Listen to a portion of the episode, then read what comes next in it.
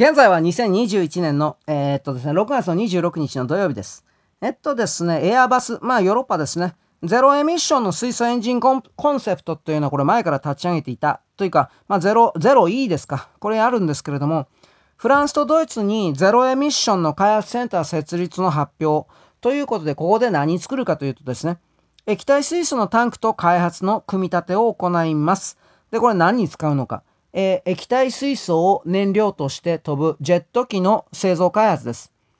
2023年フル稼働でですね、2025年のテスト飛行というふうに予定してますが、全世界においては電気自動車がとか電気がって言ってますけど、もうこう多分ね、脱電気というか、脱、うん、脱太陽パネルというか、脱、なんか、まあどう言えばいいかわかんないけど、蓄電池及びバッテリー及び再生エネルギーが、あのー、これからの主役であるという詐欺から、おそらく大きく水素の方向に人類社会が移動していくの、特に先進国が移動していくのではないかなと私は見ます。なんでかって言えば、太陽電池パネルであるとか、あとバッテリーであるとかの一大生産拠点が中国にあるからです。つまり、それらの中国に生産拠点があるような物品を使って輸送システムであるとかを組み立てるとですね、ある日いきなり中国がそれらのバッテリーであるとかパネルを輸出しないとかってなると、国家の方針であるとか何もかも中国にコントロールされきっているという状態になるでしょ。おそらくそれを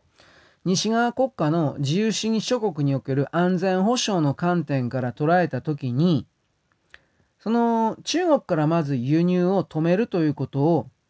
どうしてもやらなくてはいけないんだけれども、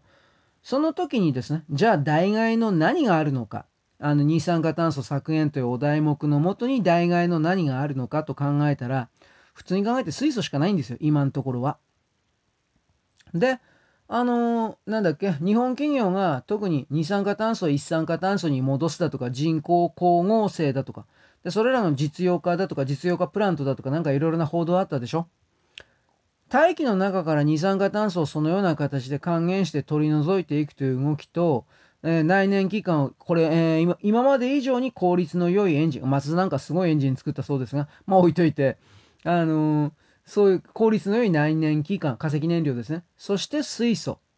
電気自動車うんぬんというのは私はなくなるとかうんぬんは言わんけど主流にはならんと思う。いわゆるあの街中で走るようなスクーターのでかいやつ。スクーターのでかいやつだと思えば間違いない。長距離無理だから。あのー、それは最終的に電池であるとかそういうものの開発が進めばそんなものも可能になるという言い方はできるけどおそらくそんなものにあの開発費とあと展開していくさまざまなかかるお金のことを考えたら明らかに水素の方が安上がりなんだと思います。そういうことを含めて認識の転換が近づいていると言います。私は今のこの世界というのはあらゆる領政治、経済、アニメでも何でもいい、あらゆる領域で認識阻害というか、騙しの手法だとか技法テクニックが仕掛けられている状態であり、何が真実かということが、まあ、わかんない。客観視できない。客観的な判定ができない。だから、自分でけ、自分で全部決めるしかないというふうな状況に一時的ではあるけれども、到達してると思っていて、その上におけるですね、これからの世界は水素だよ。というふうなことを私今勝手に言うわけです。水素と原子力発電所だよ。ということも勝手に言うわけです。この場合の原子力発電所というのは今あなたもご存知な通り小型の小型の鑑識という言い方になるのかしら。なんか水を使わねえ。えー、じゃあ、じゃあ液体ナトリウムとかそういうものでもないというふうな。何なんですか？それあの、